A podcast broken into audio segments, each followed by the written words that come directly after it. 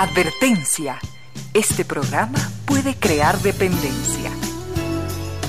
Dependencia de la buena música, del comentario oportuno, del momento poético, de las voces que siempre tienen algo que decir. Aquí se unen la música y la palabra, con cierto sentido.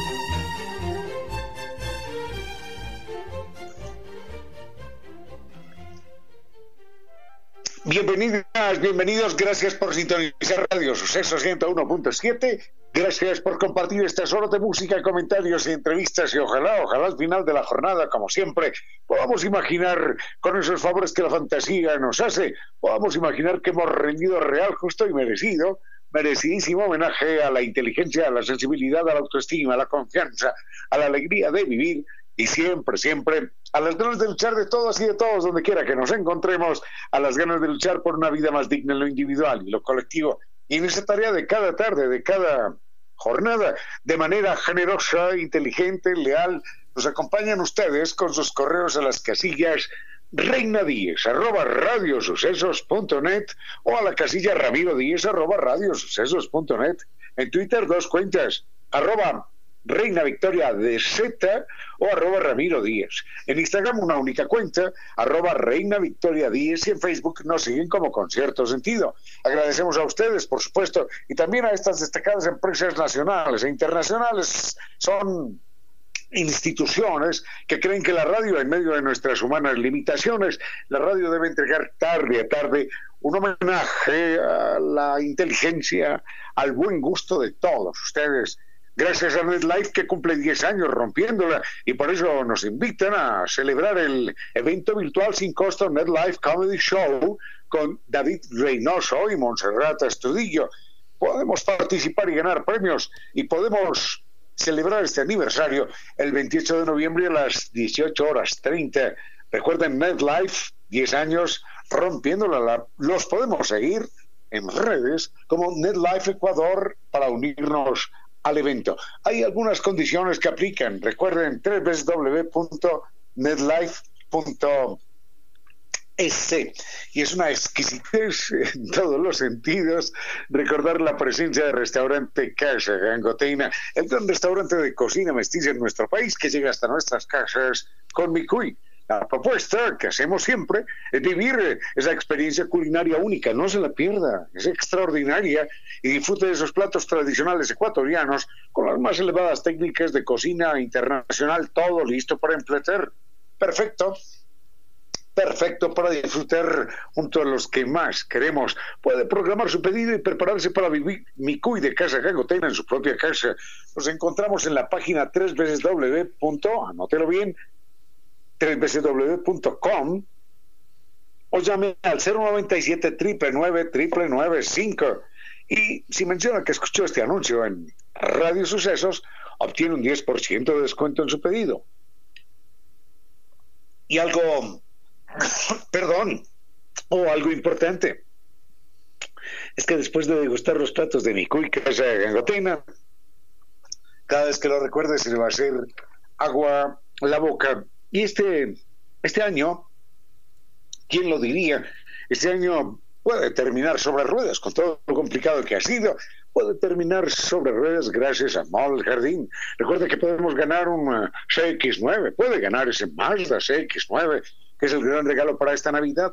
Acumula 50 dólares en facturas, las registra desde la comodidad de su casa y entra a, a para registrarlas, para participar y también puede ganar mil dólares, mil dólares semanales. Recuerde que puede terminar este año sobre ruedas con Mall El Jardín. Eso es, esa es una oportunidad que no hay como desaprovechar. Y, y tenemos el gusto de contar que disfrutamos en este momento en Quito de de grandes facilidades tecnológicas que nos permiten estar tranquilos, relajados en casa, sin necesidad de salir a hacer nuestras compras al supermercado. Porque el supermercado Santa María, supermercado Santa María, ha implementado algo verdaderamente extraordinario. Nueva tienda en línea de supermercado Santa María Usted simplemente solicita lo que quiera, conéctese con la página www.tiendasupermercadosantamaría.com y todo lo que usted requiera, todo, todo Santi se lo lleva. El Santi se lo lleva. Eso es Mercados Santa María. Y hay una buena noticia siempre que debemos aprovechar y es que hoy es precisamente 25, ¿no? 25 de noviembre y hoy es para pensar en los que más queremos. Porque ha llegado el Black Friday y Cyber Monday de tarjetas Banco Pichincha. Si usted quiere sorprender a esa persona que tanto le importa, esta es la gran oportunidad porque en Almacenes Japón, Almacenes Japón, anótenlo, recibe hasta el 50% de descuento. Recuerde que todos sus consumos con tarjetas de planes de recompensas acumulan el triple de millas y además participa en el sorteo de devolución del 10% de sus consumos. Esto corre hasta el próximo 3 de diciembre. Eso es Cyber Monday, Black Friday de tarjetas Banco Pichincha. Doña Reina Victoria Díez ¿Qué nos tiene para hoy? Hoy tenemos en controles a, un equipo tripartito. Está doña Elizabeth Consuegra, el doctor Giovanni Córdoba y está el doctor Vinicio Soria. Todas personas en controles. Doña Reina Victoria, cuéntenos, ¿qué tenemos para hoy? Hay algunos cambios por acá, pero quienes siempre están aquí y nos acompañan cada tarde son nuestros queridísimos amigos, así como nuestro magnífico equipo. Y estamos ya muy gustosos de encontrarnos con tal cantidad de mensajes. Esto es impresionante. Nos ha escrito doña Andrea, María Clara, José, Darío, Roberto, mm, Víctor, tantos queridos amigos que qué alegría saber que están aquí. Con cierto sentido.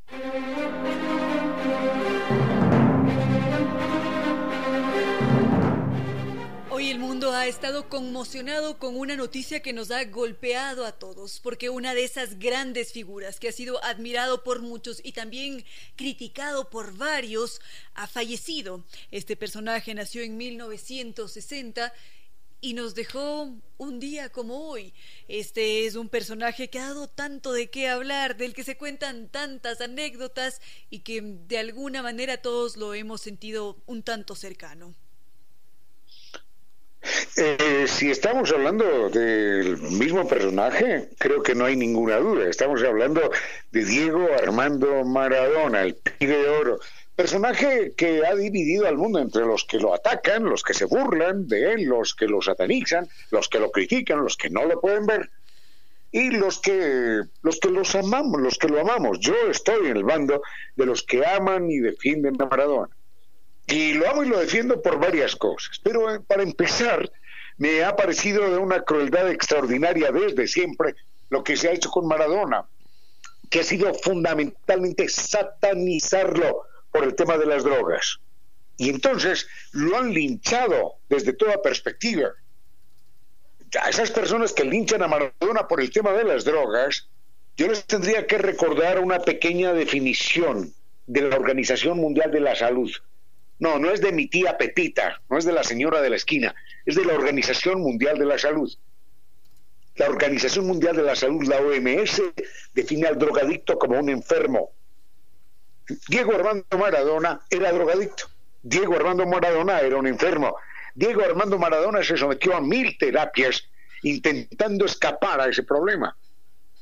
Así que quien se burla de Diego Armando Maradona y lo sataniza y lo lincha por enfermo, también debería ser lo mismo con el que sufre de miopía o el que tiene hipertensión o la próstata inflamada o sufre de diabetes. Estas personas también son enfermas. No conozco a nadie que se burle y satanice y linche a un vecino porque ese vecino tenga ataques epilépticos, ¿no? Ese vecino también tiene una enfermedad. La pregunta es, ¿por qué la enfermedad de Maradona se convirtió en un problema mundial que dividió al planeta y que destapó a un grupo de personas que lo atacaban por ser drogadicto. Pero si en los Estados Unidos hay, hay cerca de 40 millones de personas que consumen, consumen estupefacientes prácticamente a diario, esas son las cifras norteamericanas. Entonces habría que satanizar, maldecir y linchar públicamente a esas 40 millones de personas y a todos los drogadictos que en tantas partes del mundo existen.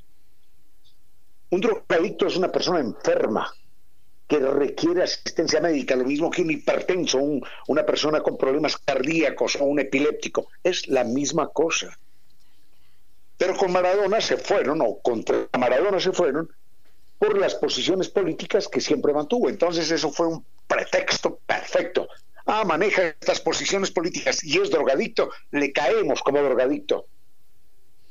Eso es una actitud anticientífica y antiética. Si yo tengo que refutar a alguien en el campo político, en el campo político lo refuto. Pero no tengo que acudir a ninguna otra condición de su vida personal. A decirle, claro, como sufres de los riñones o de la próstata, o como eres epiléptico, no, eso es absolutamente inmoral. Pero a Maradona el ataque siempre fue por razón de sus militancias políticas. Entonces aprovecharon que era drogadicto y lo despedazó, lo despedazó todo el mundo. Bueno, no todo el mundo, un grupo de personas.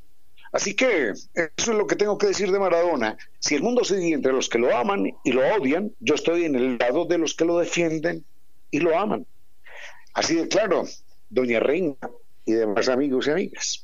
Diego Armando Maradona siempre fue este hombre tan controvertido que daba siempre de qué hablar. Y justamente Custurica hizo un documental sobre la vida de Maradona y le había pedido a un grupo bastante reconocido mundialmente que hiciera un tema musical.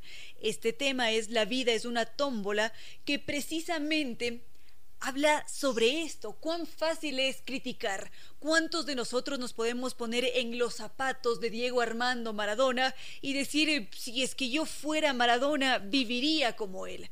O si es que yo fuera Maradona frente a cualquier portería, haría esto o aquello.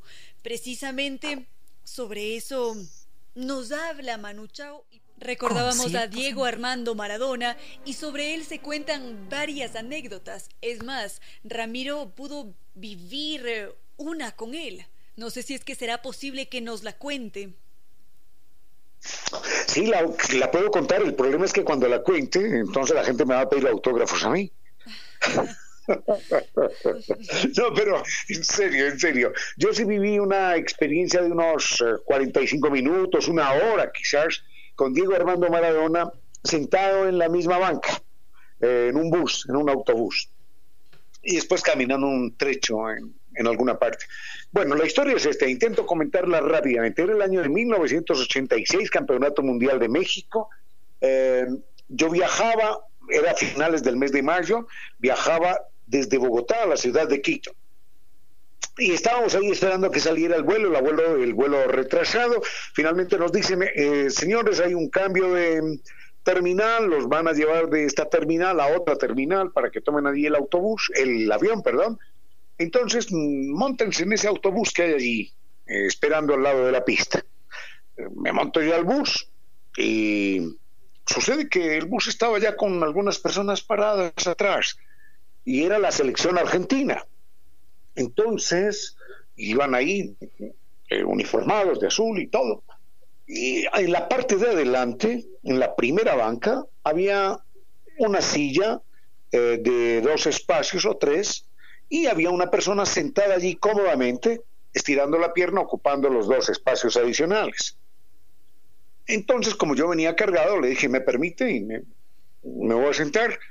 Entonces la persona se corrió y yo me senté al lado y enseguida un gorila de un metro y medio, de un metro noventa, dos metros, un gorila argentino, me toca en el hombro y me dice, levántate, levántate vos, que ese es el puesto de Maradona. Entonces a mí me molestó mucho aquello, me indignó. Yo le dije, ¿cómo así que viene alguien a decirme aquí que yo me tengo que levantar de una silla porque es el puesto de Maradona? Ahí hay espacio para que nos sentemos, ¿no? Entonces, eh, el tipo me dice que te levantes y yo me quedo mirándolo como diciendo, oiga, ¿por qué me voy a levantar? Le dije, no me voy a levantar, no sé de qué está hablando usted. Y en ese momento la persona que estaba al lado le dice al gorila ese, dice, déjalo, déjalo, no hay problema, che. Y era Diego Armando Maradona. Cuando yo lo miro, era Maradona el que estaba sentado al lado mío. O digamos, era yo el que estaba sentado al lado de Maradona. Y entonces el eh, Maradona le dijo, no, déjalo aquí tranquilo, y nos fuimos cómodamente hablando, y el autobús esperó unos 40 minutos ahí, después nos llevó a la otra terminal, nos dijeron se tienen que devolver, finalmente no se devolvió, pero fue cerca de 50 minutos, una hora allí en el autobús, vaya, venga, vaya, venga, y mm, aproveché para hablar con Maradona y ellos viajaban de Bogotá a Los Ángeles y de Los Ángeles aquí a, a, México, que era el campeonato mundial. Así que me fui hablando con él y Maradona muy amablemente en un momento dado me quitó la cámara que yo llevaba aquí colgada en el pecho y me quitó la cámara y dijo, préstame, préstame. Y se la entregó al gorila este que me quería hacer parar y le dijo, tomanos unas fotos aquí. Y entonces Maradona me abrazó, yo lo abracé eh, y nos, nos, hizo algunas fotos el, el personaje este. Y Maradona durante 50 minutos se portó como el animal más humilde, más generoso, más bueno, más amable conmigo, nada de petulancias. Y yo le dije, hermano, deme por favor su dirección, yo le hago llegar las fotos cuando las revele. En aquella época uno revelaba las fotos. Me dijo, ah, muchas gracias, y me dio la foto y había una dirección por allá que tenía el nombre de un santo, no me acuerdo. Eh, le envié las fotos 15 días más tarde, todavía él no llegaba porque era el campeonato mundial, y pasaron quizás tres meses, y me llegó una carta de Diego Armando Maradona agradeciéndome las fotos y saludándome. Me imagino que la escribió alguna secretaria y él puso un garabato ahí firmado Maradona. Así que ese es el recuerdo que yo tengo de Maradona. Era un tipo, por lo menos conmigo, se portó extraordinariamente amable, generoso, humilde, tomando la iniciativa de que tomarme una foto con este man, con este pibe acá. Y ya, nos tomamos las fotos y las conservé y en algún lugar quedaron esas fotos y la carta de Maradona. Es el recuerdo que yo tengo de él. Así que desde esa perspectiva y apoyado en esa anécdota personal, yo lo, yo lo defiendo. Y de hecho Maradona recordaba con mucha gratitud hasta el fin de sus días el día que un tipo de gafas lo abrazó en un bus y era yo, por supuesto. Hasta ahí nada más y todo lo que he contado es absolutamente cierto, sin bromas. En buena hora que haya podido estar tan cerca y conocer estos pequeños detalles humildes de uno de los más grandes futbolistas de la historia, Diego Armando Maradona. Ahora estamos viendo que nos entran algunos comentarios precisamente sobre esta anécdota que usted acaba de contar y les vamos a dar lectura a continuación. A esta hora, recuerde que a veces una broma, una anécdota, un momento insignificante, nos pintan mejor a un ser humano que sus mayores proezas. Con cierto sentido.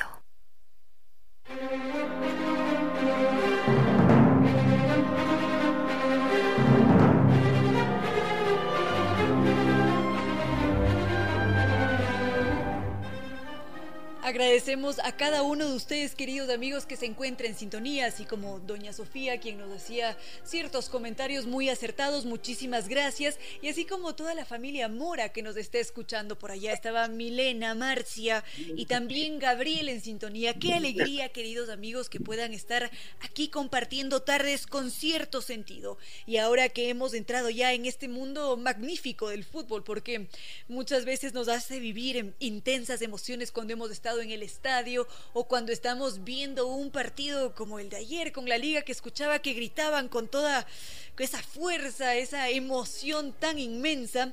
Y justamente Ramiro tiene un artículo sobre el fútbol. No sé si es que sería posible, Ramiro, que lo compartamos aquí al aire. Tendría que ser en la en, el comentario después, Reina, porque es parte de una serie de artículos que yo escribí sobre fútbol en algún momento. Yo de fútbol no, sé nada, la verdad. De fútbol no sé nada porque recuerdo que una de las experiencias poco gratas que tuve en la vida en alguna ocasión fue que me pidieron que entrevistara a los integrantes de la selección ecuatoriana de fútbol que se aprestaban para ir al primer campeonato mundial y bueno, tenía permiso para entrar a la concentración y hablar con ellos y demás, pero era vergonzoso porque yo no sabía realmente quién era quién. Sabía distinguir a uno o dos jugadores y nada más. Entonces, entrevistar a un grupo de personas sin uno saber quién es fulano, perano, sutano, era verdaderamente oh, precario mi papel como entrevistador y es una experiencia que espero no volver a repetir en términos de la ignorancia que me asistía en ese momento, de la ignorancia y de la falta de respeto, ¿eh? porque tenía que haberme enterado muy bien de cada uno de los jugadores. Tengo el artículo conmigo, es un artículo escrito ya hace algún tiempo, pero creo que cobra actualidad porque es un comentario general sobre el tema del fútbol. Entonces le propongo a usted, si usted está de acuerdo, eh, que lo leamos, para no alargar demasiado, que lo leamos en la, en la siguiente pauta, después de la siguiente canción. Por supuesto que sí, pero antes de eso queremos agradecer la presencia de Casa Gangotena. Por supuesto, por supuesto, ni más faltaba. Estamos en plan de hablar de exquisiteces y cuando hablamos de Casa Gangotina, hablamos del gran restaurante de cocina mestiza en nuestro país que llega hasta nuestras casas con Micuy. Siempre, siempre recordamos lo mismo. No se pierda esa experiencia culinaria única, aprovechela, disfrútela y disfrute de esos platos tradicionales nuestros, ecuatorianos, con las más elevadas técnicas de cocina internacional, listo, todo listo para emplatar, perfecto para disfrutar todos los días junto a los que más queremos. Así que programe su pedido y prepárese para vivir mi cuy, mi cuy de casa gangotena, en su propia casa. Los encuentra en www.casagangotena.com o llama al 097 999 5 si usted menciona que escuchó este anuncio en Radio Sucesos, entonces obtiene un 10% de descuento en su pedido. Y una advertencia que siempre hacemos, porque la gente dirá, pero ¿qué será lo que me pasa? Ah, cada vez que usted recuerde mi cuy de Casa Gangotena, se le va a hacer agua a la boca. Así que volvemos en un momento. Con cierto sentido.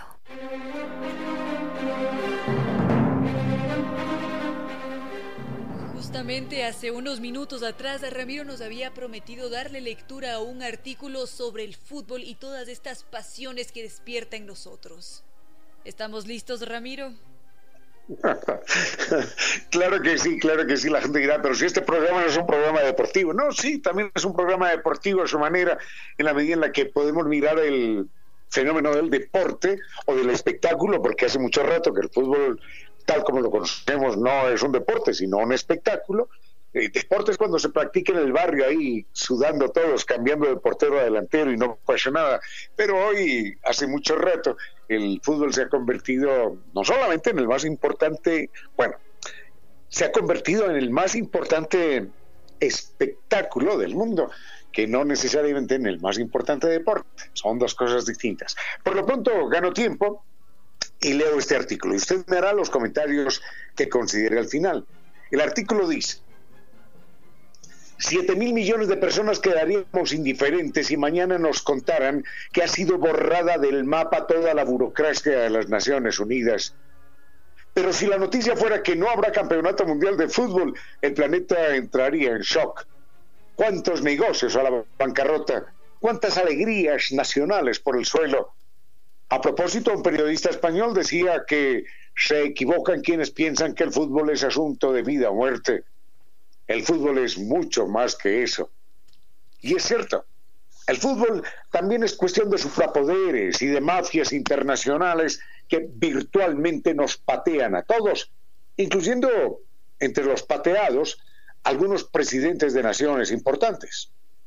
Por ejemplo, para evitar más violencia y muertes de aficionados, Brasil en su momento prohibió el consumo de licores en los estadios. Pero el señor Blatter, supremo pontífice del mundo de las pelotas, se reunió en su momento con la señora presidente Dilma Rousseff y de manera inmediata la medida de no alcohol en los estadios, de manera inmediata la medida quedó anulada. Así que en ese mundial se podía beber en los estadios todo lo que la gente quisiera. Y no por disposición del gobierno brasileño, sino por orden de la FIFA. No en vano, uno de los grandes auspiciantes del mundial es una multinacional de bebidas alcohólicas. Salud, entonces, por esa patada recibida en el área chica. Y cuando le preguntaron al pontífice anterior, que se llamaba Joao Havelange, si él era el más poderoso dirigente de la tierra, respondió, yo he sido invitado por Yeltsin varias veces, cuando era no Putin, sino Yeltsin. Me busca el presidente de Polonia. En Arabia, el rey Fad me trata como si yo fuera el rey. Cuando estuve en Roma, el Papa Carol Wojtyla me llamó tres veces. Yo, Joseph Blatter, director de la FIFA, manejo más países que las Naciones Unidas. Así que saque usted conclusiones. Hasta ahí las declaraciones del pontífice del universo ese de las pelotas sagradas. En fin, esta religión no mueve tanto dinero como las otras, no, pero la cifra también es respetable. El fútbol mueve 300 mil millones de dólares al año. Por eso los arqueólogos del futuro dirán que en nuestra época las iglesias eran cada vez más pequeñas ante la ausencia de fieles, pero empezó a surgir una nueva fe con estadios, templos para decenas de miles de creyentes. En fin, Eduardo Galeano dice que el fútbol es la religión que no tiene ateos, pero yo personalmente confieso que estoy a punto de serlo y quizás así encuentre el camino de la salvación eterna, aunque seguro en algún momento, ante el síndrome de abstinencia, caeré en la tentación de rezarle a ratitos al Dios supremo de las pelotas para que nuestra selección gane y no me, no me perderé ningún partido de ellos. Dicen eh, que, el que el fútbol, que el mundo del fútbol está tocado por la corrupción y que las mafias arreglan y definen campeonatos. Casos se han visto. Por eso, insistimos en esto, el día en el que la final del Campeonato Mundial de Fútbol se pueda jugar sin árbitro, solo entonces podremos creer en la honestidad del ser humano. Hasta ahí nada más, doña Reina, hasta ahí nada más, amigos. Con cierto sentido.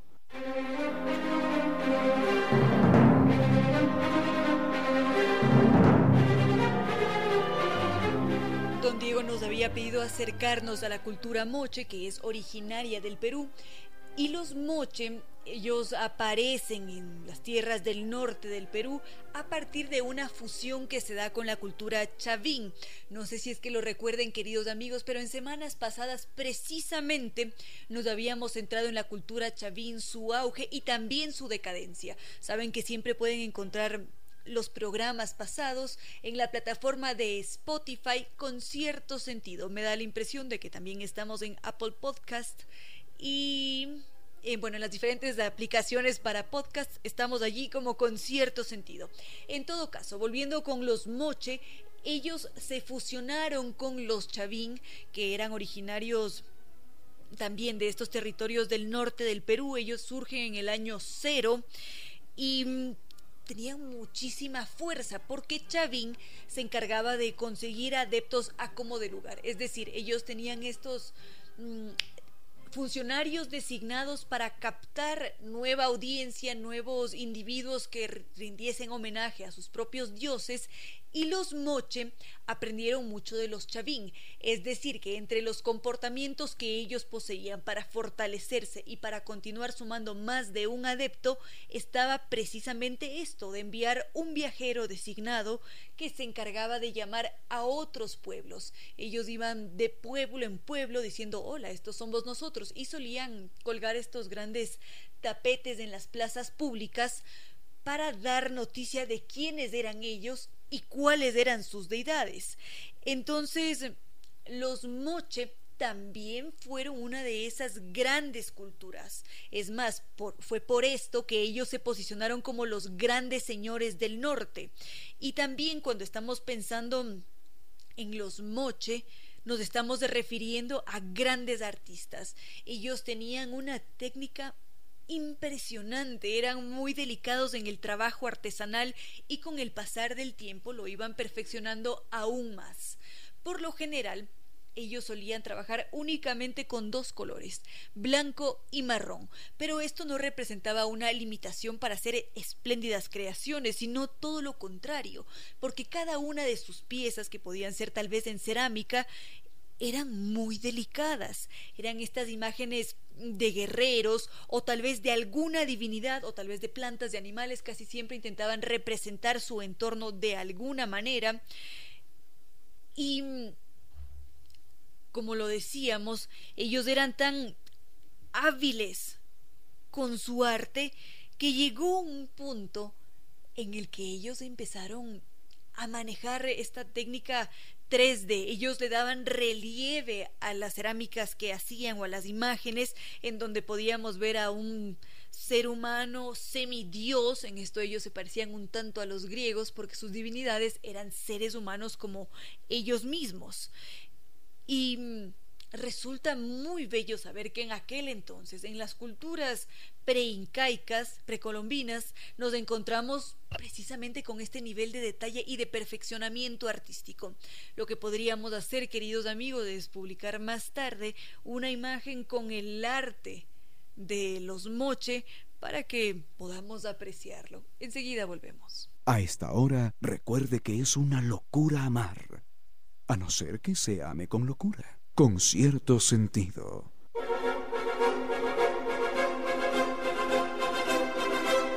Recibíamos mensajes a través de redes sociales y por acá nos escribía don Felipe Ramos que nos preguntaba si es que la cultura moche tiene alguna relación con un ritual conocido como capacocha. Ya vamos a acercarnos a ese punto de los rituales que en la cultura moche eran principalmente sanguinarios, pero por ahora continuemos con el arte. Los moche eran esta cultura muy hábil para las artesanías, realizaban cerámicas, imágenes, tejidos y en ellos ya podemos ver un avance artístico, porque los hallazgos arqueológicos nos demuestran que los moche ya intentaban representar los rostros humanos. Ellos intentaban muy bien moldear, intentar asimilar a una persona real en su arte, porque aparentemente el principal objetivo era retratar a esa personalidad, que no se sabe con exactitud si es que se trataba de un héroe mitológico o de una divinidad menor, pero aquí lo importante es que ellos intentaban dejar allí plasmado a ese ser. Y por otra parte, también encontramos en los moche un trabajo muy delicado de las joyas. Lo podían hacer por lo general con piedras preciosas. También eran muy hábiles a la hora de elaborar estos adornos, tal vez eran para sus viviendas o para los centros ceremoniales, eso no se lo sabe con exactitud. Y algo muy curioso que sucede con los moche es que ellos fueron de estas pocas culturas que tenían espejos. Era muy extraño encontrarse con un espejo en aquel entonces en la época precolombina y se ha descubierto que los moche eran aquellos individuos capaces capaces de crear espejos. Y no era solamente el espejo allí en bruto, sino que tenía bastantes detalles, también era decorado con piedras preciosas. Y esto ya nos da una muestra del avance tecnológico y artístico que poseían los moches. Enseguida podríamos ver justamente esto que mencionaba don Felipe Ramos sobre los diferentes rituales sanguinarios que poseía esta cultura peruana con cierto sentido.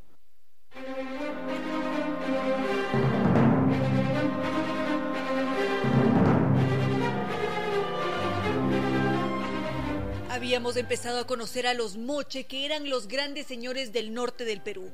Esta cultura era característicamente sanguinaria, porque cuando pensamos en los moches, si bien es cierto, eran estos grandes artistas como ya lo habíamos visto, pero también eran sanguinarios, porque los moche tenían esta estos varios rituales que daban noticia precisamente de esta capacidad que ellos tenían para torturar al otro.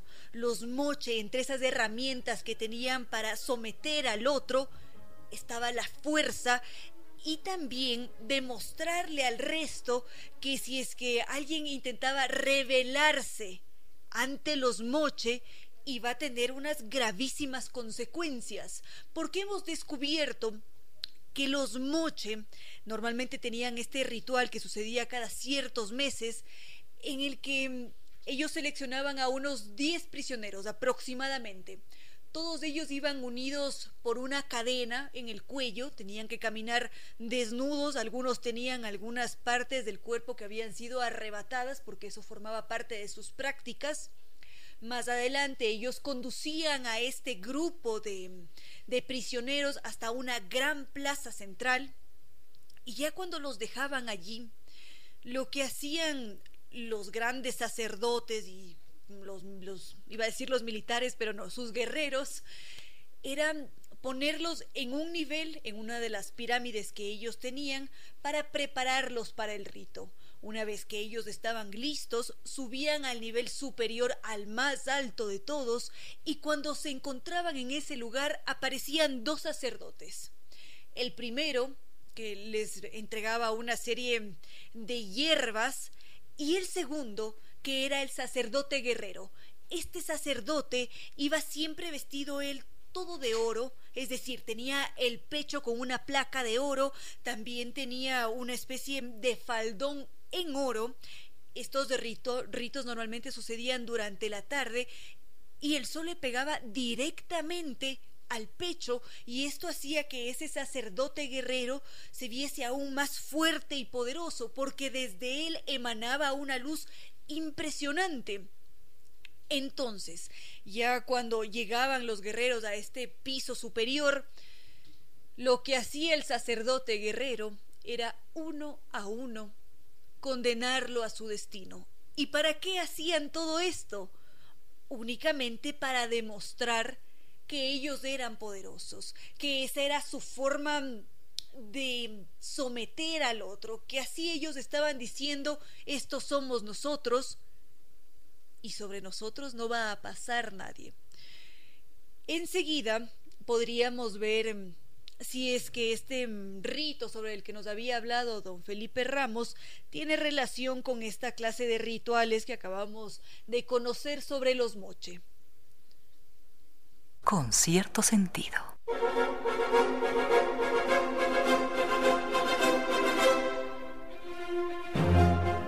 Decíamos que la cultura moche en el Perú era considerablemente sanguinaria y cuando ellos realizaban más de un sacrificio, por lo general decían que era para rendirle tributo a los dioses que garantizaban la continuidad de la vida. Sin embargo, se ha descubierto que los moches podían realizar un sacrificio por cualquier motivo.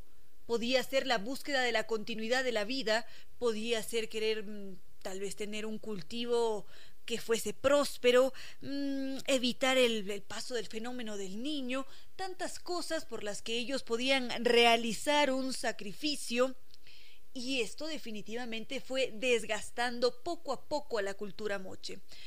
Por otra parte, está este mm, ritual que había mencionado don Felipe Ramos, que es la capacocha, que es una de las ceremonias más importantes que se celebraban en el imperio inca lo que se solía hacer en esta capacocha generalmente, esto sucedía en el mes de las cosechas, y ellos hacían más de una ofrenda para mostrarle gratitud al sol. Pero en este ritual, muchas veces, además de ofrecer objetos, además de entregar alimentos y diversidad de elementos, también incluían una ofrenda humana este individuo por lo general solía ser sepultado. Ese era el tributo máximo para entregárselo al sol. Ahora, no tengo noticia de que en efecto exista una relación entre este ritual de, la capacocha y los rituales que realizaban los moche. Hay que considerar que la cultura moche es pre-incaica sin embargo, podría ser que por allí se adoptó una parte del ritual, que hubo ciertos eh, elementos que se quedaron, así como los mismos moche adoptaron ciertos rituales y costumbres de los chavín, probablemente algo parecido pudo haber sucedido con los incas, que se apropiaron de más de una tradición de ritual sacrificio de otras culturas precolombinas. Vamos a hacer nuestra investigación respectiva para poder confirmarlo. Enseguida podríamos ver una cosa más sobre los moche. A esta hora, recuerde que... Algunas mentiras pueden llevar tan lejos que no existe camino de retorno.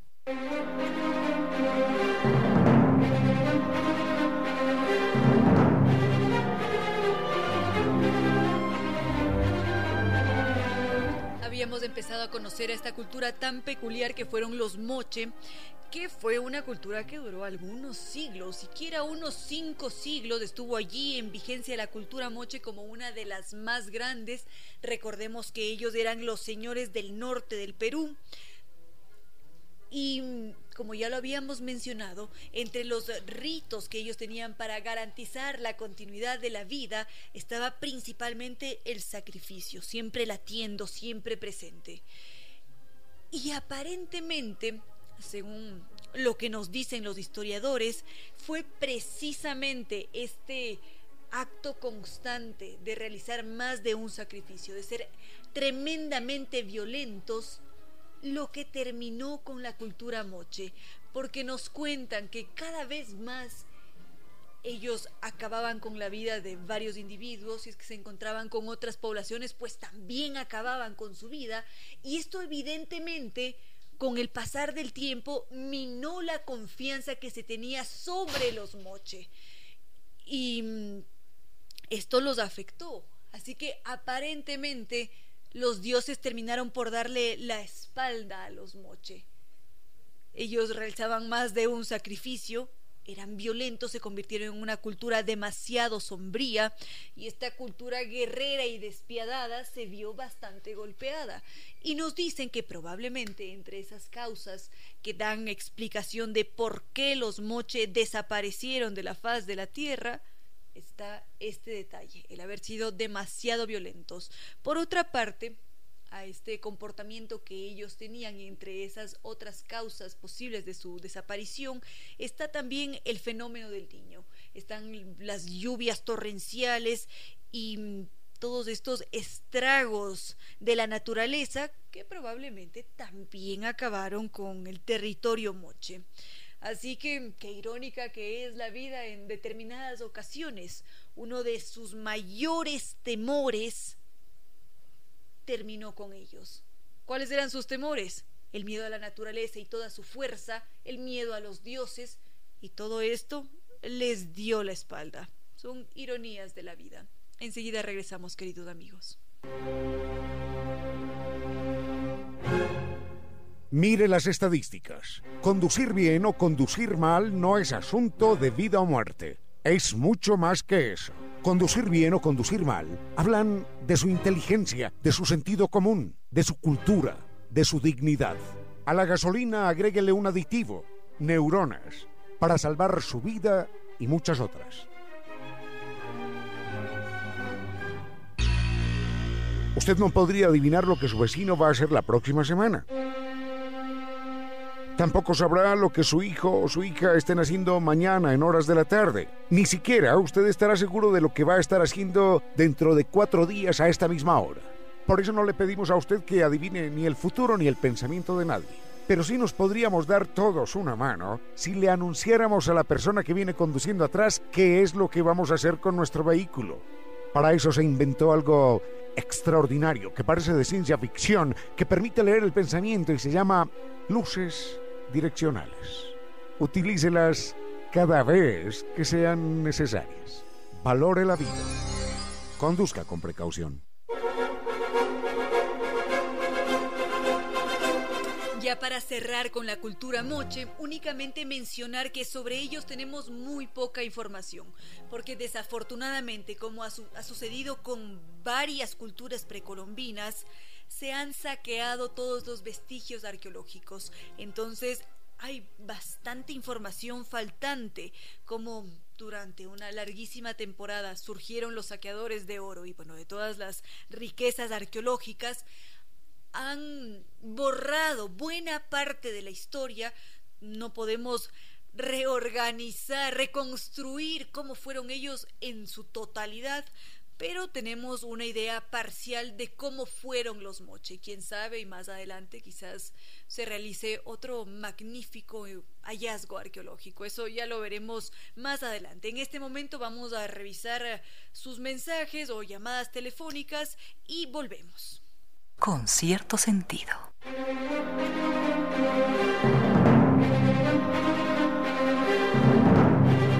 Estábamos revisando sus propuestas, queridos amigos, y por acá doña Ana María nos preguntaba por la emperatriz Irene. ¿Quién fue? Este es un personaje particular de la historia, una mujer con un carácter desconcertante.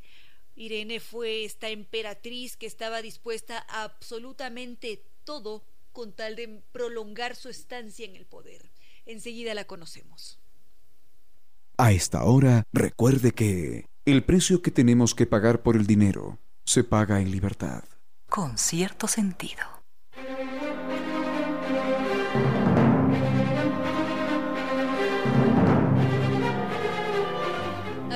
Empezado a conocer a la emperatriz Irene, justamente Andrés nos decía, don Andrés Martínez nos decía que mm, Irene fue una dama de fuerte carácter que no solo se conformó con ser consorte, sino con reinar. Irene era esta mujer mm, de un carácter bastante fuerte, fue una mujer eh, muy dura también, porque para ella lo más importante era el poder, no importaba la familia ni los hijos, absolutamente nada, únicamente gobernar. Y por ese motivo, Irene gobernó con mano de hierro todo este mm, imperio de Bizancio.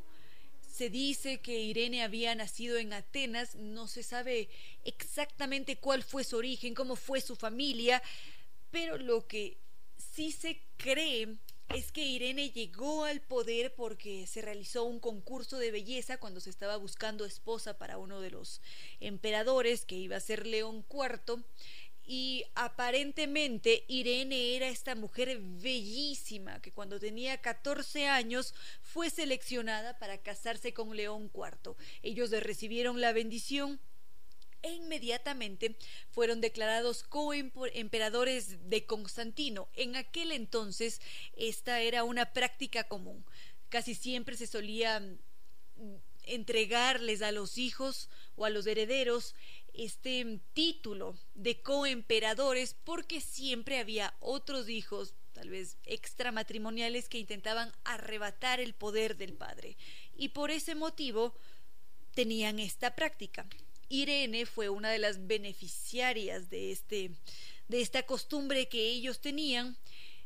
Y si es que Irene es tan relevante en la historia, si es que ha dado tanto de qué hablar, fue porque esta mujer tuvo más de un hijo y esta mujer para arrebatar el poder, para evitar que sus hijos subieran al poder, fue capaz de cegarlos ella quería a como de lugar tener un control absoluto del gobierno y aquí sucede algo bastante curioso y desconcertante y es que León IV reinó muy poco.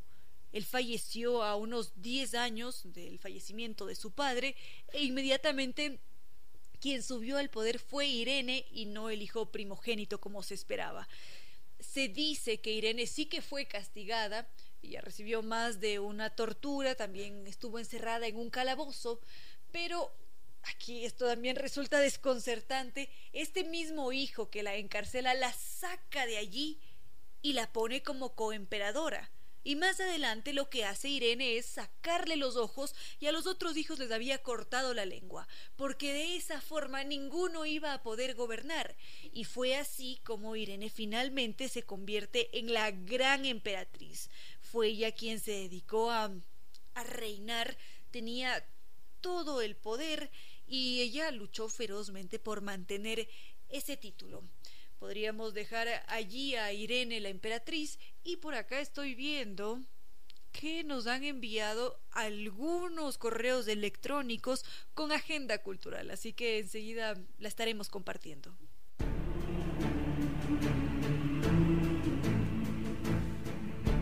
Viva con Diners. Viva su mejor historia. Aquí en Sucesos, un día como hoy. Con el auspicio de Diners Club, tu mundo sin límites. En el siglo XV, en un pueblo español llamado Fuente Ovejuna, existía un comendador que nunca supo los límites del poder y supuso que la honra y la vida de los demás eran objetos sin importancia. Pero un día, la turba, enloquecida, asaltó la sede de gobierno del comendador y puso fin a la barbarie con un nuevo acto de barbarie. Preguntando el populacho sobre quién había matado al personaje, todos contestaron Fuente Ovejuna, todos a una, y de esa forma se diluyó la responsabilidad sobre el acontecimiento. El autor de esta obra, Félix Lope de Vega, es uno de los más prolíficos y particulares escritores del siglo de oro español. Félix Lope de Vega y Carpio fue un personaje desbocado en la producción literaria, cifra que sobrepasa las 2.000 obras en distintos géneros, y también un apasionado amante. Tuvo varias esposas y amantes, y más de un problema con la justicia y con maridos celosos a los que poco les importaba la fama y el dinero del escritor. Fue tan dramático su impulso por conseguir el amor siempre en forma desbordada, que para imponerse un freno se hizo sacerdote e inclusive llegó a ser integrante de la Inquisición.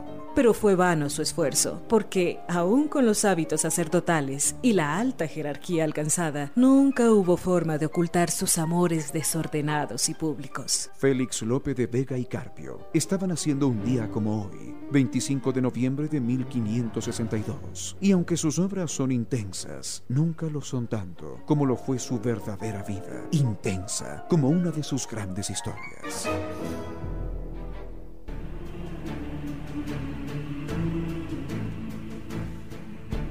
Viva con Diners. Viva su mejor historia. Aquí en Sucesos, un día como hoy. Con el auspicio de Diners Club, tu mundo sin límites. Teatro, cine, música, pintura, literatura. Los seres humanos somos seres culturales. La brújula de la cultura apunta a este norte. Nos habían pedido que compartiéramos agenda cultural y vamos a tener este concierto de gala a cargo de, los, de la Orquesta de Instrumentos Andinos por sus 30 años. En 2020, esta magnífica orquesta está celebrando sus 30 años de trayectoria musical. Por este motivo, este jueves 26 de noviembre a las 5 de la tarde, es decir, mañana, estará ofreciendo un inolvidable concierto de gala con un repertorio que revela su enorme versatilidad y rica sonoridad mestiza. Este evento tendrá lugar en el Teatro Nacional Sucre este jueves 26 de noviembre a las 5 de la tarde. Es de acceso libre y será transmitido a través de los canales de Facebook y YouTube de la Fundación Teatro Nacional Sucre.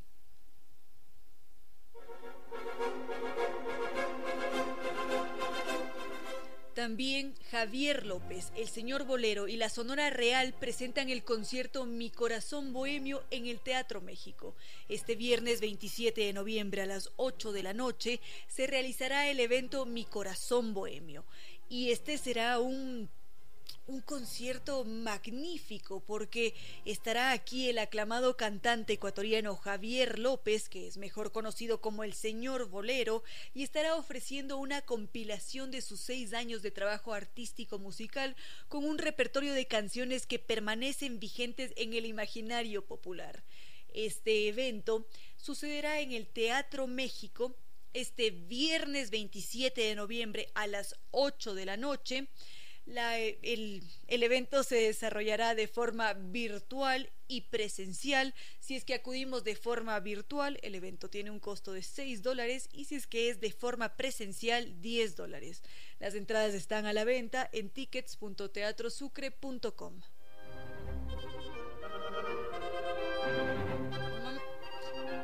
Bien, el maestro Enrique Estuardo Álvarez nos había invitado justamente a esta mm, magnífica muestra pictórica. Esto estará sucediendo en una... Se me fue el nombre, una galería de Panamá. Y es una maravilla que a través de las redes sociales, de las diferentes plataformas virtuales, podamos acudir a esta clase de encuentros.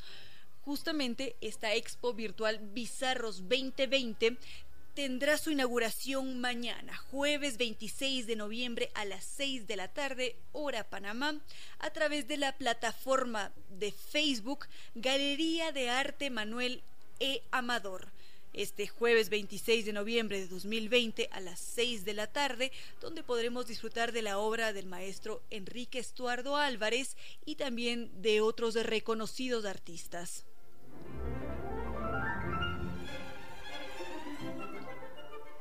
Y el documental La vida secreta del oso de anteojos, que ganó el primer lugar en la categoría Especies en peligro de extinción del Festival de Cine de la Conservación de la Vida Silvestre de New York, se estará estrenando este viernes 27 de noviembre a las 18 horas 15 en el autocine Carflix. La Pontificia Universidad Católica es la coproductora de este documental a través de Conciencia. Este viernes 27 de noviembre a las 18 horas 15 en Autocine Carflix estará estrenando La vida secreta del oso de anteojos, un bellísimo documental.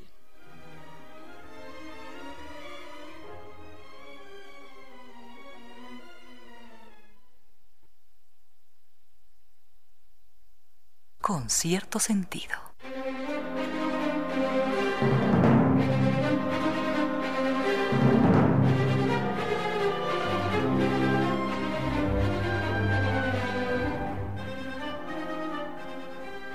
Estábamos revisando aquí las propuestas y acabamos de descubrir que se nos había quedado pendiente más de un más bien más de una ampliación sobre el tema del sistema solar que habíamos empezado ya esta semana.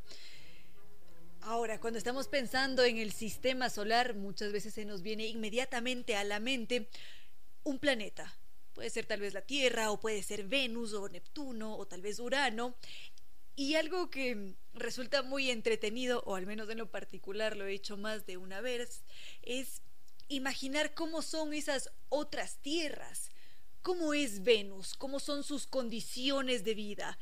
Tal vez Venus es un sitio formado por llanuras y mesetas y hay más de una montaña, cuenta con volcanes. Esto tal vez eh, querría decir que hay centenares de ríos de lava allí en Venus. Resulta impresionante y muy entretenido imaginar cómo es nuestro sistema solar y aún más comprenderlo. ¿No es así, Ramiro? El sistema solar es verdaderamente apasionante. Gracias por, proponer y recordar ese tema que había quedado pendiente desde, desde el día de ayer o antes de ayer, en todo caso. Y me gustaría solamente señalar a vuelo de pájaro, porque el tema es inagotable, que curiosamente mm, el único planeta que no tiene, curioso, ¿no? Con toda la soberbia, el único planeta que no tiene nombre de Dios o de diosa es el planeta Tierra y lo llamamos de esa manera tan prosaica, tierra, y se acabó la historia, ¿no? En cambio, a los otros les ponemos nombres de dioses, Mercurio, Venus, Marte, Júpiter, Saturno, Urano, Neptuno, Plutón y todos esos. Pero para la Tierra, que es nuestra casa, utilizamos el nombre más prosaico, más vulgar, el más humilde, simplemente Tierra. Y ya que usted hace el recorrido por los planetas, valdría la pena señalar, por ejemplo, Mercurio es una pelotita insufrible de altísima temperatura, así más o menos como Guayaquil en el mes de enero. No, mentira, es en verdad supera los 500 grados centígrados, eh, porque es muy pequeñita y está pegada al sol.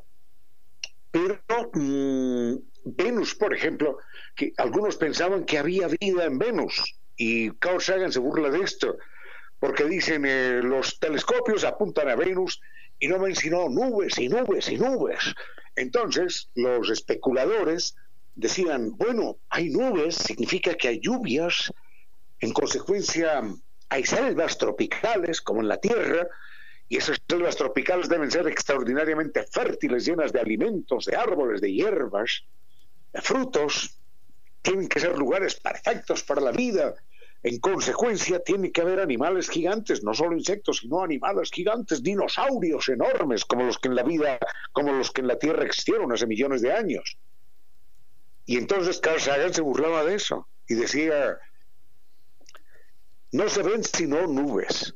Las nubes no dejan ver nada. En consecuencia, hay dinosaurios. Bueno, es una forma irracional de pensar, pero muchas personas piensan en esa dirección y con ese método. No se ve nada, entonces creo en esto. No ven nada en Venus, salvo nubes, entonces hay dinosaurios, lo cual es absurdo. Hoy, gracias a las sondas que los seres humanos hemos enviado a estos planetas, el primero que llegó fue la onda, una onda soviética. Sabemos que Venus tiene una temperatura terrible de unos 600 grados centígrados. Sabemos que sus nubes son prácticamente compuestos de ácido sulfúrico, H2SO4, es decir, no podríamos respirar ni un litro de esta atmósfera porque moriríamos con los pulmones absolutamente quemados.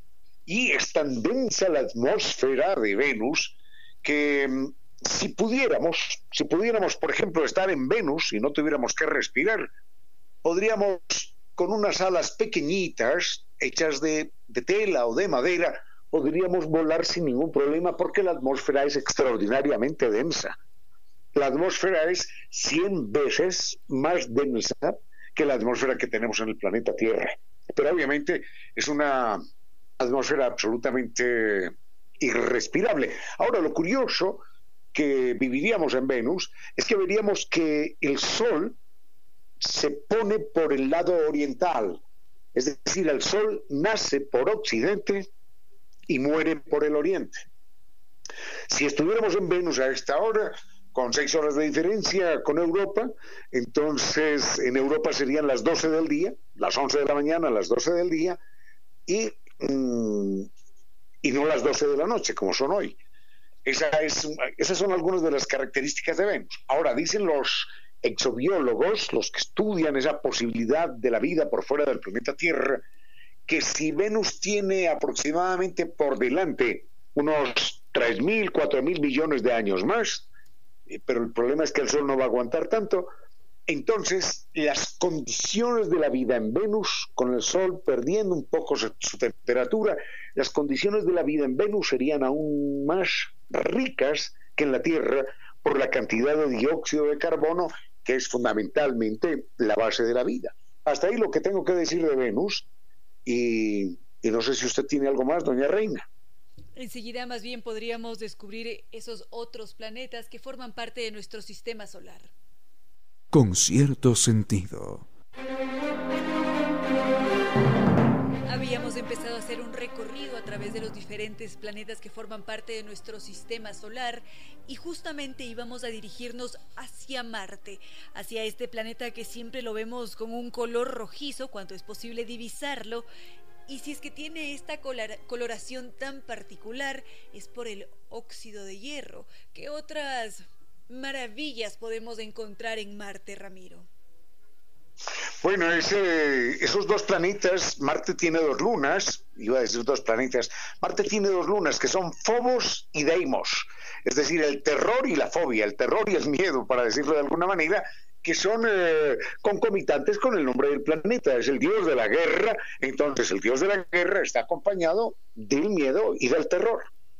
Eh, y como decía usted, está rojizo y por eso decían el dios de la guerra, porque suponían que estaba bañado en sangre, como consecuencia del dióxido de hierro. Hay que recordar que en el año 98 esto es una noticia que yo no sé por qué no se mantiene más en la punta de la ola. En el año 98 el presidente de los Estados Unidos, Bill Clinton, dio una conferencia de prensa internacional. No estaba hablando en la cafetería con un amigo, no. Conferencia de prensa internacional en los jardines de la Casa Blanca. Esto no se hace todos los días. Y la propuesta mm, del presidente Clinton era, o mejor, el anuncio del presidente Clinton, era decir Señores, hay vida en Marte. Nuestros científicos han descubierto vida en Marte. Ahora, el problema de los seres humanos es que cuando nos dicen vida, pensamos que es una vida como nosotros, los humanos. No, no es eso. Como si no hubiera otras formas de vida. Formas microscópicas en Marte, bacterianas, porque las condiciones del planeta no permiten la existencia de formas más complejas. Marte se calcula que tenía océanos y tenía abundante agua hace unos 4 mil millones de años. Pero ha habido problemas en Marte por la masa, la masa del planeta Marte es inferior a la masa de la Tierra, y entonces no puede sostener una atmósfera y no pudo sostener tampoco el agua que se fue evaporando y se fue yendo al espacio exterior. Ahora, Cuando hablamos de Marte, estamos hablando de un planeta también que, que tiene la altura más grande, el monte más grande de todo el sistema solar. Es el Monte Olimpo. Ese Monte Olimpo tiene 30 kilómetros de altura, es decir, el equivalente a tres veces el Everest en un planeta más pequeño. Lo que pasa es que, dado que tiene menor masa, allí las cosas pesan menos y todos los cuerpos se pueden alejar más del centro de atracción gravitacional, del centro del planeta. Entonces, cualquier cosa que se levanta termina levantándose un poco más. Eso es lo que tengo que decir de Marte.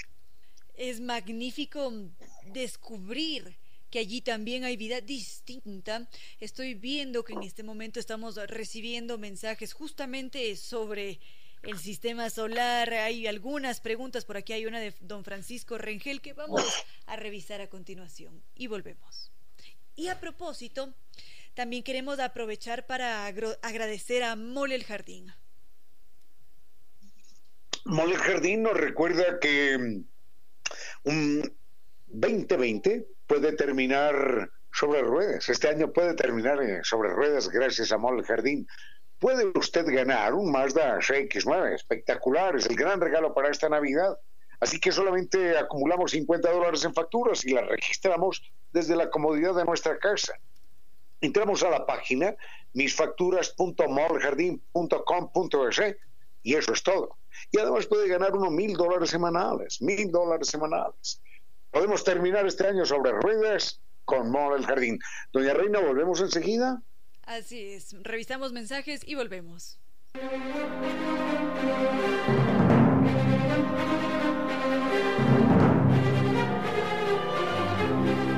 Vamos a tener que dejar en pausa nuestro recorrido a través del sistema solar porque ya se aproxima nuestra entrevista de esta tarde. Reina Victoria, quiero pedirle a usted un favor muy grande. Por supuesto, dígame. Eh, sí, proceda con la entrevista. Dejemos el tema de las estrellas en este momento porque yo quiero referirme a una estrella que alumbra mis días y mis noches. Quiero referirme al sol de mi vida, que es precisamente usted y que está cumpliendo años. Sepa que la quiero hasta las lágrimas, que usted es mi vida, que usted es mi razón de existir y no solo es mi gran amor, sino mi gran orgullo. Eso es todo y se me quiere la voz le digo que gracias a usted por compartir conmigo este momento en el planeta. Usted es el regalo, el gran regalo que la vida me ha dado y feliz cumpleaños, señora mía. La quiero inmensamente. Gracias por ser mi hija, mi razón de vivir y mi orgullo. Siga usted porque yo ya no puedo hablar más. Muchas gracias, Ramiro. Con cierto sentido.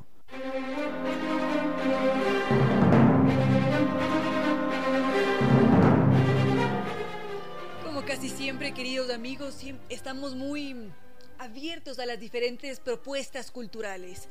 Siempre abrimos este espacio al arte, a la cultura, porque definitivamente son estas diferentes actividades las que nos enriquecen, llenan nuestro espíritu y, ¿quién lo diría?, hacen que progresemos como sociedades. Y entre esas artes maravillosas se encuentra el cine. La cinematografía viene cargada de unos mensajes profundos, potentes.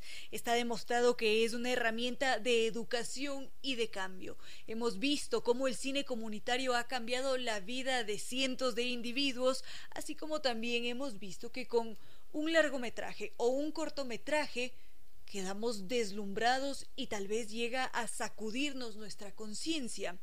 Y esta tarde nos acompaña Jervin Baut, él es el agregado comercial y cultural de la Embajada del Reino de los Países Bajos. En este momento él se encuentra en el hermano Perú y está aquí precisamente para invitarnos a este a esta decimoséptima edición del Festival Eurocine. Bienvenido a este espacio, Jervin Baut. Muchísimas gracias, muy buenas tardes a todos los oyentes de, su canal. Muchísimas gracias por estar acá.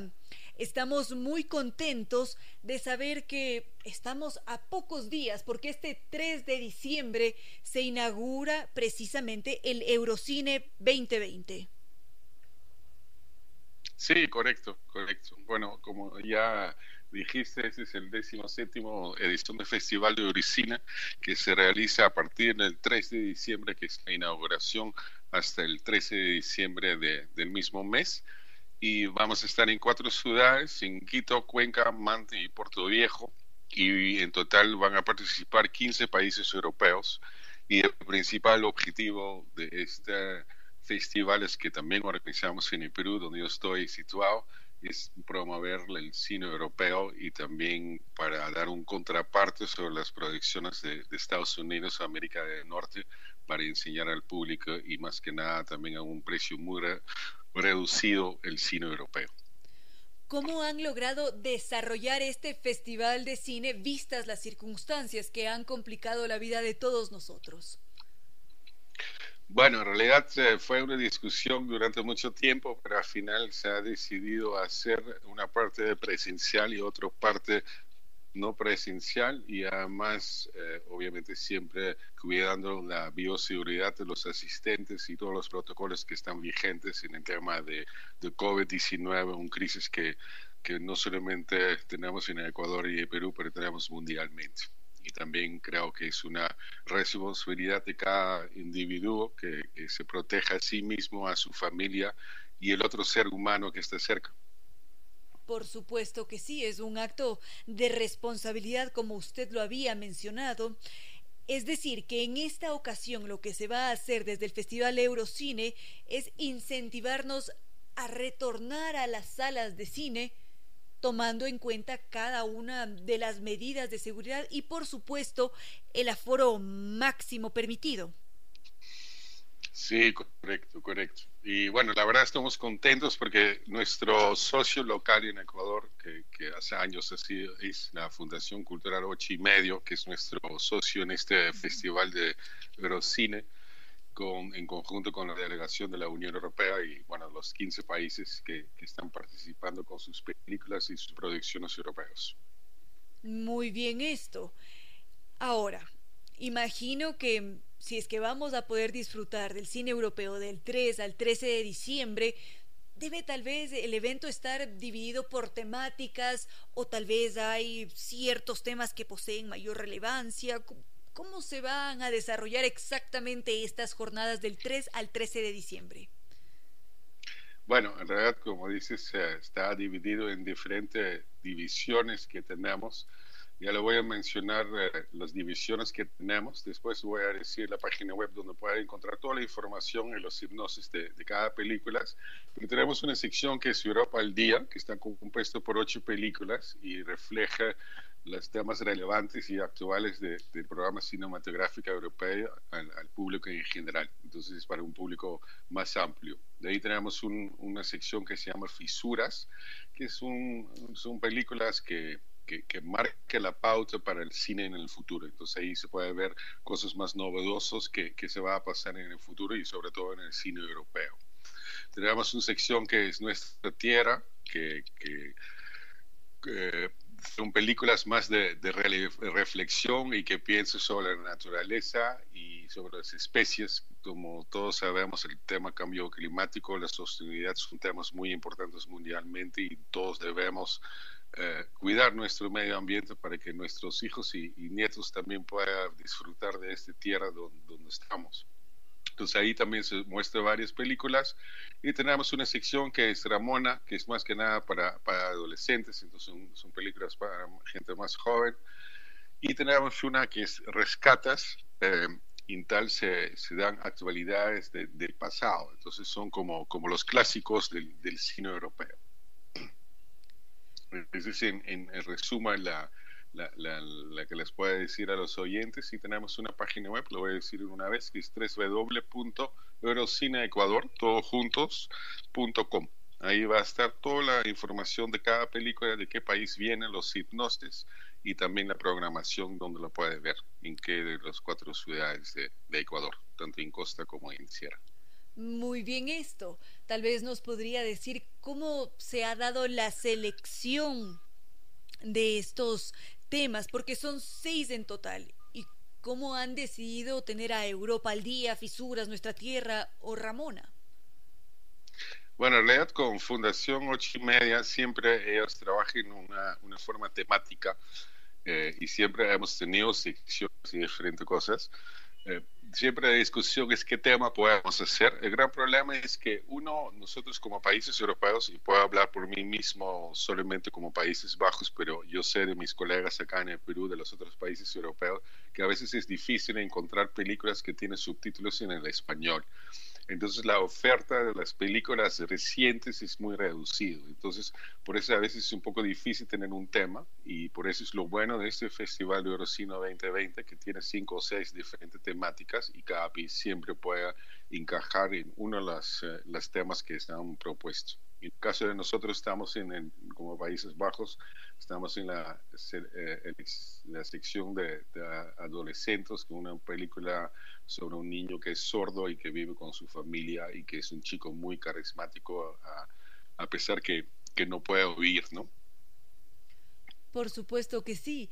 Nos alegra considerablemente descubrir que existe tanta variedad cinematográfica y que vamos a poder disfrutar de ella en esta semana del 3 al 13. Quizás alguna recomendación para disfrutar de este festival de Eurocine. Bueno, las recomendaciones, eh, eh, como dije en el comienzo, a pesar de bioseguridad y limitaciones de aforo, espero que, los ecuatorianos puedan asistir a este a estos cines y, películas para ver el cine europeo y además creo que también después de ocho meses eh, de crisis, como ustedes están viviendo en Ecuador y en Perú, ya es hora que tratamos, por lo menos con toda la bioseguridad, regresar un poco a la normalidad y poder seguir viviendo eh, la vida cotidiana y sobre todo, como tú dijiste en el comienzo, Arena, yo creo que de cualquier sociedad la cultura es una base importante y siempre se tiene que promover tanto en crisis como en no crisis. Entonces espero que la gente que, tiene interés y que, tiene las ganas pueda eh, conseguir un, cupo para poder disfrutar de estas películas europeos. Que así sea, porque el arte y la cultura son capaces de mover montañas. Agradecemos su presencia en este espacio, estimado Jervin Baut. Muchísimas gracias por haber estado acá. No, muchísimas gracias a ustedes por la oportunidad y para todos buenas noches con cierto sentido.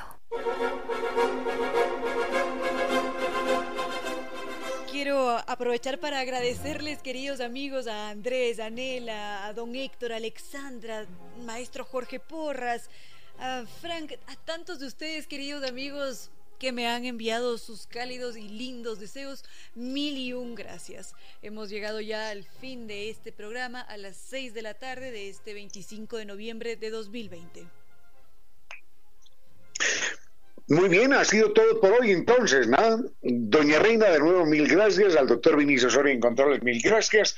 Queremos agradecer a, a NetLife porque cumple 10 años rompiéndola y por eso nos invitan a todos a Quito a celebrar el evento virtual sin costo NetLife Comedy Show con David Reynoso y Montserrat Estudillo. Podemos participar y ganar premios este 28 de noviembre a las 18 horas 30. Gracias al restaurante Casa Gangotena, gran restaurante de cocina mestiza en nuestro país que llega hasta nuestras casas con mi esa experiencia, habla desaprovechativa, esa experiencia culinaria única y disfrute de los platos tradicionales ecuatorianos con las más elevadas técnicas de cocina internacional, todo listo para emplear. Perfecto vale la pena darse ese gusto. Perfecto para disfrutar junto a los que más queremos. Programe su pedido y prepárese para vivir mi cuide de casa gangotena en su propia casa. Recuerde que los podemos encontrar en www.casagangotena.com o llamando al 097 999 Si usted menciona que escuchó este anuncio en Radio Sucesos, obtiene un 10% de descuento en su pedido y prepárese para disfrutar y para que cada vez que oiga esa gangotina, mi cuy o piense en ello, se le haga agua la boca. A las delicias de Casa Gangotina. Y recuerden, Mall Jardín, vamos a terminar este año este 2020, con todo lo complicado que haya sido, vamos a terminarlo, así es la vida, vamos a terminarlo sobre ruedas en Mall Jardín. Podemos ganar ese Mazda CX9, gran regalo para esta Navidad, y acumulamos simplemente 50 dólares en facturas, las registramos desde la comodidad de nuestra casa, entrando a misfacturas.modeljardín.com.es y a participar y a ganar. Podemos ganar también mil dólares semanales. Terminemos este año sobre ruedas con Mall El Jardín. Y esto es para vivirlo, ¿eh? Yo ya lo he probado, es, es un servicio delicioso del primer mundo. Esto es Supermercado Santa María. Usted no tiene que salir de casa, no tiene que arriesgarse, no tiene que complicarse la vida, no tiene que pensar, ¿y ahora qué voy? ¿A dónde voy? ¿Con qué tiempo? No, no. Simplemente entre a esta página, www.tiendasupermercadosantamaría.com. Es la nueva tienda en línea de supermercados Santa María. Lo que usted necesite de Santa María, el Santi se lo lleva. Eso es supermercados en línea, supermercados Santa María. Hay que aprovechar la oportunidad, que nos brinda la tecnología y mercados, supermercados Santa María. Y hoy, hoy qué día es? Hoy es 25, por supuesto. Recuerden que ya llegó Black Friday y Cyber Monday de tarjetas Banco Pichincha. Hoy es perfecto para pensar en los que más queremos. Si quieres sorprender a esa persona que tanto le importa, esta es una oportunidad porque en Almacenes Japón usted recibe hasta el 50% de descuento. Recuerde que sus consumos con tarjetas con planes de recompensas acumulan el triple de millas para viajar más frecuentemente y más lejos. Además, participa en el sorteo de la devolución del 10% de sus consumos. Esto corre hasta el próximo 3 de diciembre. Si quiere conocer más, entre a pichincha.com. Doctor Vinicio Soria en Controles, muchísimas gracias. Doña Reina Victoria Díez, otro abrazo a usted que cumple años y, que es toda nuestra alegría y todo nuestro orgullo y toda nuestra razón de seguir adelante. Despido usted del programa, por favor, los quiero mucho y de mi parte esta mañana. Despídalo usted. Muchísimas gracias, queridos amigos, por su fiel sintonía. Gracias a doña Elizabeth Consuegra y don Giovanni Córdoba, que también nos acompañan en controles. Y como se los decimos cada tarde, estaremos allí en contacto a través de redes sociales, correos electrónicos, llamadas electrónicas, electrónicas, no, llamadas telefónicas. Y en caso de que no puedan escribirnos o contactarse con nosotros, no hay ningún problema. Ya llegará el momento, pero sabemos que ustedes están allí. Muchísimas gracias, queridos amigos. No queda más que decirles que no fue más por hoy, que los queremos mucho y que será hasta mañana.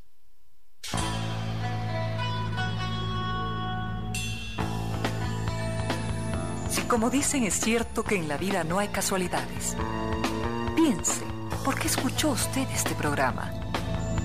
Tal vez escuchó aquello que necesitaba o tuvo la sospecha de esa luz dentro de su propio ser.